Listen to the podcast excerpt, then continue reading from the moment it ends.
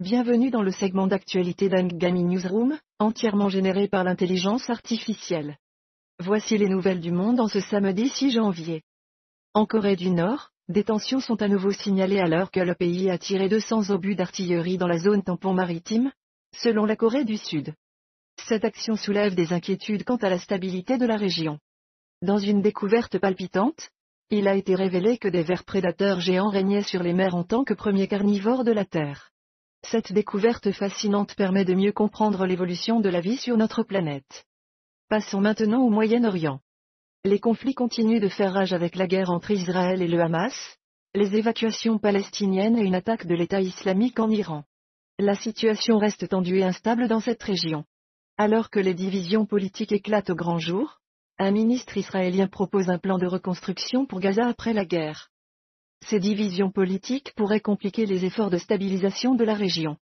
Aux Émirats arabes unis, le cabinet a approuvé un plan de développement pour 2024, avec la durabilité comme pilier central. Cette initiative souligne l'engagement du pays en faveur d'un avenir durable et respectueux de l'environnement.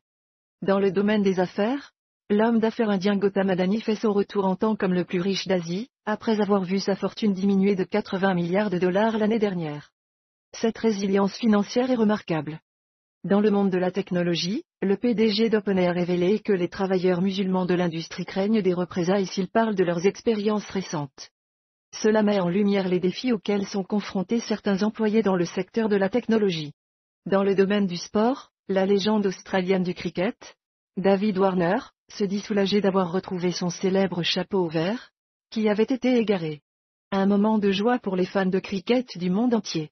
Enfin, dans le monde du divertissement, le chanteur Michael Bolton a décidé de faire une pause dans sa tournée après avoir subi une intervention chirurgicale pour une tumeur au cerveau. Nous lui souhaitons un prompt rétablissement.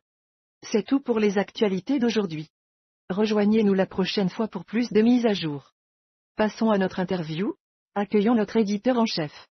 Les opérations militaires en cours entre Israël et Gaza ont suscité de vives préoccupations quant aux répercussions sur la population civile. Pouvez-vous nous donner un aperçu des détails de ces opérations et de l'impact sur les civils? Quelles mesures sont prises pour protéger les femmes et les enfants dans cette situation complexe? Bonjour, merci pour votre question. Les opérations militaires en cours d'Israël contre Gaza ont été intenses, avec des frappes aériennes, terrestres et maritimes. Selon l'article, plus de 100 cibles ont été frappées vendredi, avec un nombre non spécifié de combattants tués et des centres de commandement opérationnels détruits. Malheureusement, la population civile a également été touchée, avec un nombre important de victimes, notamment des femmes et des enfants. Ces chiffres tragiques soulignent l'ampleur de la violence et les conséquences humanitaires de ce conflit.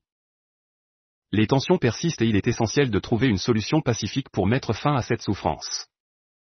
Merci d'avoir écouté Angami Newsroom, entièrement généré par l'intelligence artificielle.